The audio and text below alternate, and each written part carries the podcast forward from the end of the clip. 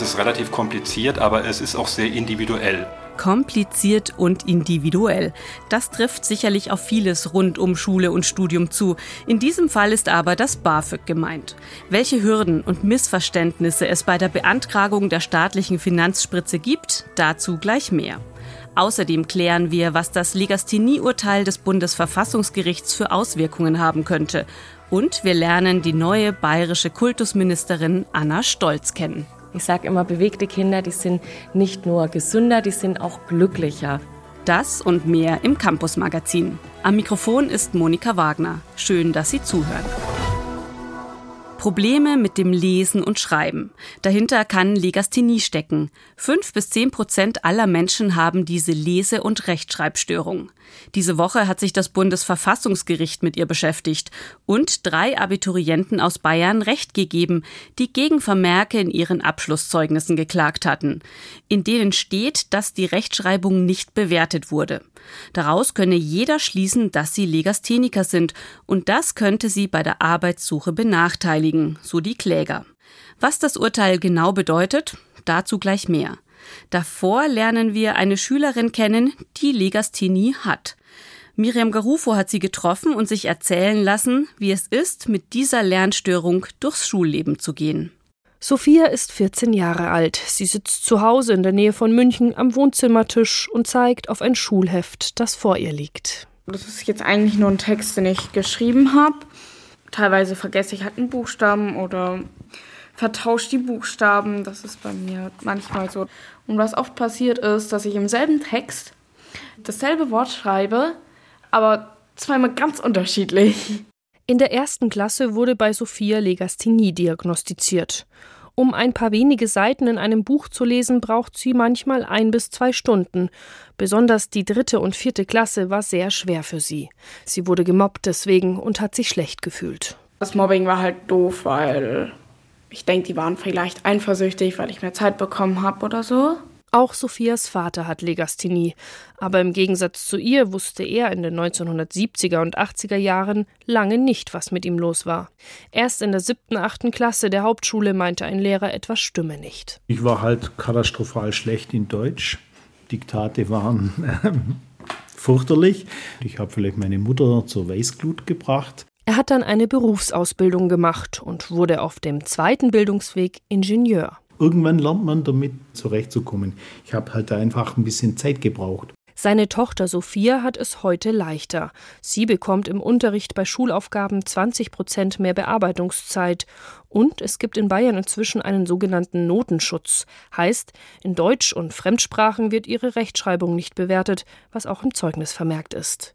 Außerdem bekam sie vom Staat aufgrund des Mobbings spezielle Legasthenie-Therapiestunden bezahlt. Ist also der Umgang mit der Legasthenie heute besser als früher? Ja und nein, sagt Tanja Scherle. Sie ist Vorsitzende des Legasthenie-Bundesverbands. Einerseits ja, weil die Forschung heute weiter ist. Dass eben klar ist, dass die Kinder weder dumm sind noch faul, sondern dass es eine Beeinträchtigung ist, die sie eben mitbringen und die Kinder dadurch Hilfe bekommen. Tatsächlich gibt es inzwischen viele Angebote von Pädagogen, Lerninstituten und Psychologen, die sich auf die Unterstützung für Legasthenikerinnen und Legastheniker spezialisiert haben. Andererseits die Schulen müssten allerdings noch ein bisschen besser Bescheid wissen. Also es kommt immer auf die Lehrkraft drauf an. Es gibt aber auch noch andere Komponenten, die eben diese Erfolgsgeschichte mindern, dass es denn eben an den Eltern liegt und an den Ressourcen der Eltern. Denn Therapiestunden speziell für Legasthenie kosten oft zwischen 200 und 400 Euro pro Monat. Und das jeweilige Jugendamt bezahlt die Hilfe nur, wenn, Zitat, die seelische Gesundheit des Kindes bedroht ist etwa durch Mobbing. Dazu kommt, der Antrag für die Kostenübernahme ist aufwendig, verbunden mit Tests, die die Kinder dafür machen müssen. Viele betroffene Eltern versuchen sich deshalb selbst zu helfen, zahlen selbst Therapiestunden. Kinder aus sozial benachteiligten Familien dagegen fallen sogar oft komplett durchs Raster. Die 14-jährige Sophia dagegen hatte Glück. Sie bekam die Extraförderung vom Staat. Und ihre Eltern zahlen ihr heute eine private Realschule in München, die sogenannte Sabelschule, die sich auch auf Lese- und Rechtschreibstörungen spezialisiert hat. Dort ist sie glücklich. Das Mobbing aus der Grundschule ist längst Vergangenheit. Die Lehrer sind auch darauf eingestellt und wissen, wie man es besser erklären kann. Und jetzt fühle ich mich eigentlich voll wohl und mir macht Spaß. Ich habe eine kleine Gruppe, wo ich mich in den Pausen immer treffe und rede und das ist super toll. Sophia ist selbstbewusst und offen Legasthenikerin. Sie spricht nicht von einer Krankheit, sondern von ihrer Persönlichkeit. Miriam Garufo über eine Schülerin, die ganz offen mit ihrer Legasthenie umgeht. Sophia findet es übrigens nicht schlimm, hat sie erzählt, wenn im Zeugnis vermerkt wird, dass sie bei Prüfungen mehr Zeit bekommen hat oder die Rechtschreibung nicht bewertet wurde. Auch wenn später einmal Arbeitgeber das bei einer Bewerbung lesen können. Drei junge Männer aus Bayern sehen das anders. Sie fühlten sich von dem Vermerk in ihrem Abizeugnis benachteiligt und zogen bis vors Bundesverfassungsgericht. Über das Urteil berichtet Philipp Artelt. Die gute Nachricht für die Kläger vorweg. Der Vermerk in ihrem Abizeugnis von 2010, dass ihre Rechtschreibleistung nicht bewertet wurde, ist tatsächlich diskriminierend und muss gestrichen werden. Aber das ist nur ein kleiner Teil der Geschichte. Das Urteil ist kompliziert, darin sind sich Beteiligte, Betroffene und Beobachter einig.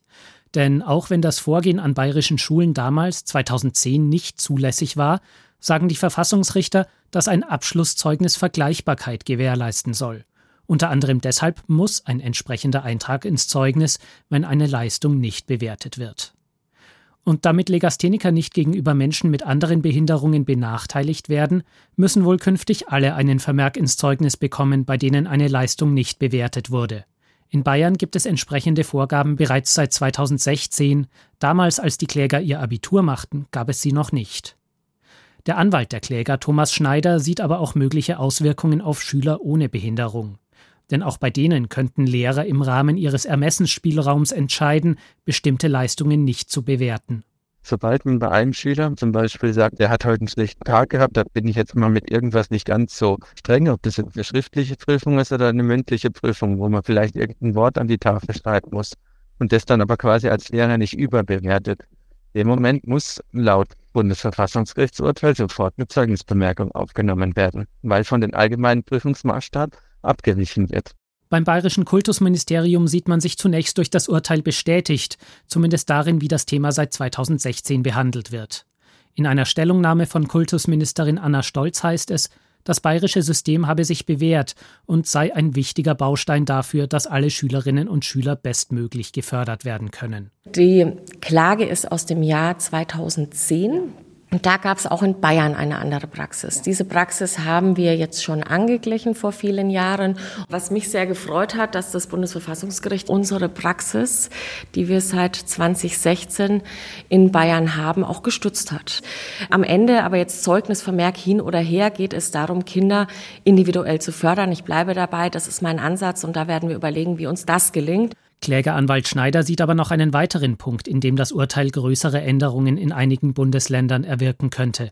Beim Thema Nachteilsausgleich, also wenn Schüler mit Beeinträchtigungen zwar genauso benotet werden wie ihre Klassenkameraden, aber sie zum Beispiel bei einer Prüfung mehr Zeit bekommen. Das Wegweisende in dem Urteil ist jetzt, dass wirklich drinsteht, aber darauf haben behinderte Schüler einen Anspruch darauf, dass sie solche Maßnahmen in der Schule kriegen. Es gibt Bundesländer außerhalb Bayerns, die haben sowas überhaupt nicht verpflichtend bis jetzt.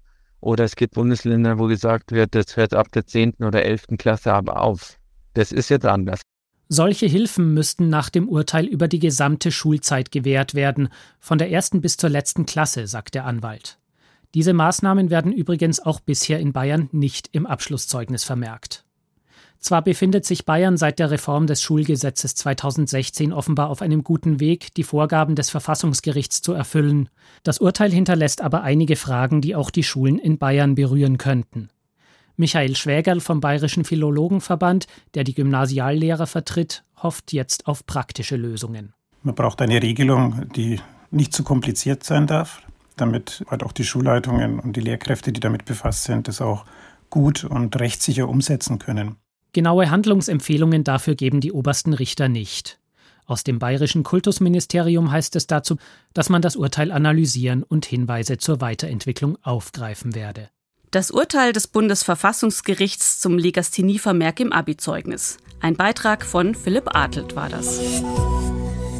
Bis zu 934 Euro im Monat sind drin für Studierende beim BAföG, also dem Geld, mit dem der Staat junge Menschen in Ausbildung unterstützt. Vergangenes Jahr haben fast 490.000 Studierende BAföG bekommen, etwa die Hälfte davon den Höchstsatz. Trotzdem scheint die staatliche Förderung nicht alle Studierenden zu erreichen, die dafür in Frage kommen, weil sie keinen Antrag stellen. Anke Schäfer hat versucht zu ergründen, woran das liegt und dabei jemanden getroffen, für den BAföG-Anträge das tägliche Geschäft sind. Das ist relativ kompliziert, aber es ist auch sehr individuell. Seit 30 Jahren arbeitet Oliver Zangerle, stellvertretender Abteilungsleiter im BAföG-Amt beim Studierendenwerk im Saarland, mit dem BAföG-Gesetz und er schätzt es. Also es geht sehr auf persönliche Bedürfnisse auch ein, wenn es um Fachrichtungswechsel geht oder diese ganzen, sage ich mal, einschränkenden Regelungen, die haben alle wieder so eine Ausnahme, wo dann eben doch noch BAföG geleistet werden kann. Doch nicht alle Studierenden, die es vielleicht bekommen könnten, beantragen BAföG. Es ist Mittagszeit in der Universität des Saarlandes.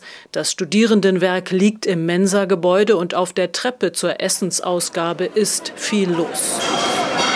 Ich kann kein BAföG beantragen, weil also meine Eltern verdienen zu viel und das lohnt sich nicht. Also für mich ist es relativ schwierig, da mein Vater eigenständig ist und dann ist es immer ein bisschen schwieriger mit dem ganzen Berechnen. Deswegen habe ich es noch nicht probiert. Mein Vater verdient zu viel. Tatsächlich liegen manche mit der Vermutung, dass die Eltern zu viel verdienen, falsch. Die Antwort auf die Frage, ab welcher Gehaltsklasse der Eltern kein BAföG mehr gezahlt wird, ist nämlich recht komplex, erklärt Oliver Zangerle. Und zwar liegt das einfach an der Art der Berechnung. Also wir nehmen ja als Berechnungsgrundlage im Wesentlichen das Einkommen der Eltern. Das BAföG berücksichtigt aber auch die Unterhaltsverpflichtung gegenüber anderen Kindern, weiteren Kindern. Wenn also viele Geschwister da da sind, steigt die Chance auf BAföG. Eine zweite Hürde, die Studierende laut Zangerle davon abhält, BAföG zu beantragen, ist die Bürokratie. Für den Antrag muss man einiges an Nachweisen einreichen. Es ist dann von den Begrifflichkeiten auch nicht immer allen klar, was gemeint ist mit dem Einkommensteuerbescheid, also dass das der Brief vom Finanzamt ist und nicht etwa die Bescheinigung des Arbeitgebers und ähnliches. Das ist also schon ein bisschen schwierig. Oliver Zangerle empfiehlt im Internet den BAföG-Rechner, mittels dessen man sich grundsätzlich eine einen Überblick über den Anspruch auf BAföG verschaffen kann. Danach hilft einem der Besuch auf dem Portal BAföG Digital. Da kann man den Antrag online stellen, wird von einem Assistenten durch den Prozess hindurchgeleitet. Nachweise können später hochgeladen werden. Auf diesem Portal kann man den Antrag auch im Interviewverfahren stellen, sagt Zangerle. Das heißt also, man muss kein Formular ausfüllen, sondern die Fragen werden gestellt, man beantwortet die. Und das ist ein großer Vorteil für beide Seiten. Für uns ist das vor allem deshalb ein Vorteil, weil es eben nicht mehr passieren kann, dass man ein unvollständig ausgefülltes Formular abschickt das wir wieder zurückschicken müssen. Die dritte große Hürde, warum Menschen kein BAföG beantragen, sie wollen sich nicht verschulden. Diese staatliche Studienförderung ist ja zur Hälfte ein Darlehen. Allerdings muss niemand mehr als 10.000 Euro zurückzahlen. Wer lange studiert, hat also Vorteile. Also wenn ich jetzt beispielsweise mal von einem Medizinstudiengang ausgehe, der zwölfeinhalb Semester gefördert wird im Normalfall, dann ist de facto die Förderung am Ende dieses Studiengangs bei vielen schon eigentlich eigentlich ein Vollzuschuss, also weil die 10.000 Euro bereits erreicht sind. Oliver Zangerle und seine Mitarbeiter und Mitarbeiterinnen im BAföG-Amt beim Studierendenwerk im Saarland bearbeiten im Jahr etwa 5.000 Anträge. In diesem Jahr sind es mehr, nämlich schon 5.400. Die Zahl derer, die BAföG beantragen, steigt. Kein Wunder, die Mieten und Heizkosten, die Lebenshaltungskosten insgesamt steigen. Das Studentenleben wird teurer.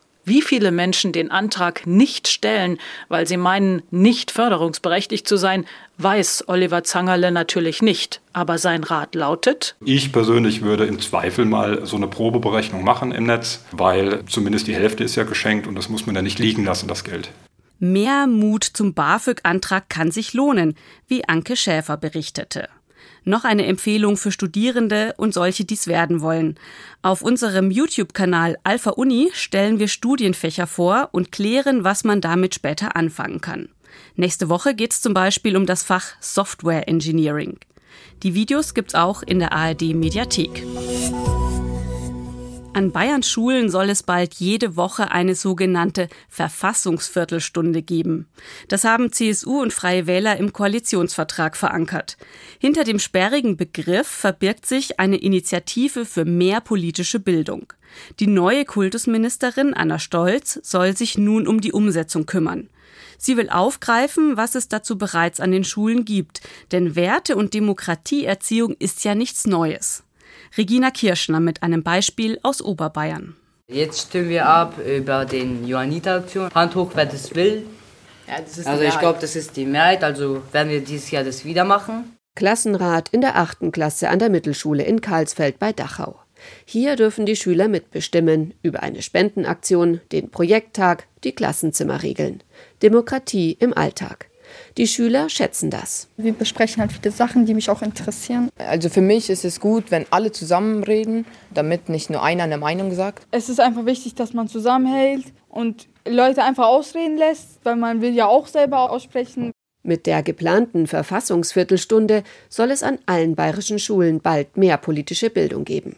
Kultusministerin Anna Stolz will durchs Land fahren und genau solche Modellbeispiele wie den Klassenrat in Karlsfeld sammeln. Mein Ziel am Ende ist, dass es ein flexibles, ein lebendiges Konzept wird. Und das will ich jetzt gemeinsam mit der Schulfamilie erarbeiten. Das heißt mit den Lehrkräften, mit der Schulleitung, mit den Eltern, mit Verbänden. Losgehen soll es dann zum nächsten Schuljahr. In allen Jahrgangsstufen, von der Grundschule an.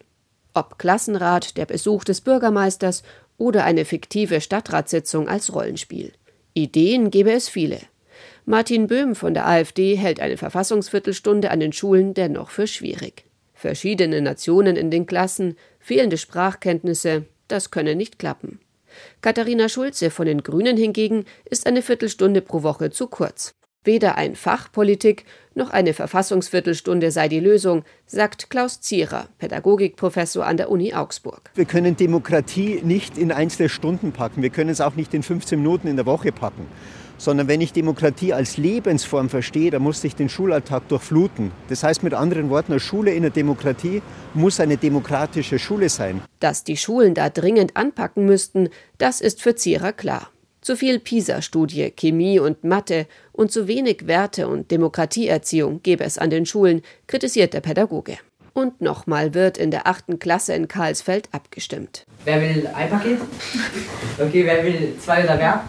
Sie wollen bei der Spendenaktion gleich mehrere Pakete packen. Das werden Sie dann weiterleiten die Schüler lernen beim Klassenrat nicht nur viel über Werte, Demokratie und Politik, weiß Konrektorin Barbara Lauterbach aus Erfahrung. Die Schülerinnen und Schüler oder auch wir Lehrkräfte gehen lieber in die Schule, wenn einfach jeder seine Meinung sagen darf, jeder sich da zu Hause fühlen kann, weil jeder mitbestimmen kann. Die geplante Verfassungsviertelstunde findet die Lehrerin gut. Aber für uns wäre wichtig, dass da ein ordentliches Konzept dahinter steht und die Schülerinnen und Schüler aber dann auch wirklich jede Woche die Chance haben, sich mit dem Thema zu beschäftigen. Und das gerne auch mal länger als eine Viertelstunde.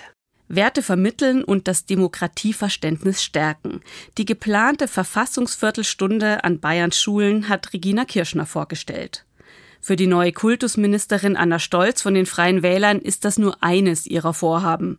Die 41-Jährige ist seit gut zwei Wochen im Amt und damit zuständig für mehr als 6000 Schulen und über 100.000 Lehrkräfte. Welche Themen sie in den kommenden Monaten angehen will, hat sie meiner Kollegin Ann Kleinknecht erzählt, die sie zum Interview getroffen hat. Frau Stolz, Sie haben ja fünf Jahre als Staatssekretärin für Michael Piazzolo gearbeitet. Das heißt, Sie kennen das Kultusministerium und auch die großen Bildungsthemen eigentlich in- und auswendig. Wenn Sie jetzt zwei aufzählen sollten, was wäre das? Was wollen Sie anpacken? Also Thema Nummer eins ist für mich, dass ich natürlich als allererstes die Personalversorgung ganz intensiv angehen möchte. Wir haben im Koalitionsvertrag 6000 zusätzliche Stellen. Da will ich zügig neue Stellen an den Schulen schaffen. Wie soll das funktionieren? Weil in den letzten Jahren gab es ja da schon sehr viele Initiativen und vieles ist so ein bisschen im Sande verlaufen. Da muss es gelingen, den Lehramtsberuf noch attraktiver zu gestalten gestalten. Ich äh, möchte, dass die einzelne Lehrkraft mehr Zeit für die pädagogische Arbeit hat, mehr Zeit für das Kerngeschäft hat, mehr Zeit für die Bildung hat. Ich will das machen einmal, indem wir zusätzliche auch Verwaltungsangestellte einstellen, multiprofessionelle Teams, auch Schulassistenzen, also ganz stark entlasten.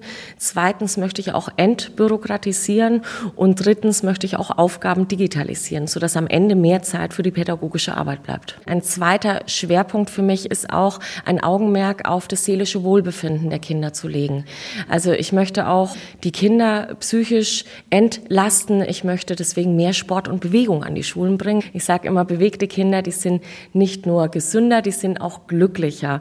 Und deswegen ist auch mein Ziel, die dritte Sportstunde in der ersten Klasse wieder einzuführen. Blicken wir mal ein paar Jahre nach vorn. Stichwort Ganztag. 2026 soll zumindest jeder Erstklässler, jede Erstklässlerin einen Platz im Ganztag haben, wenn die Eltern sich das wünschen.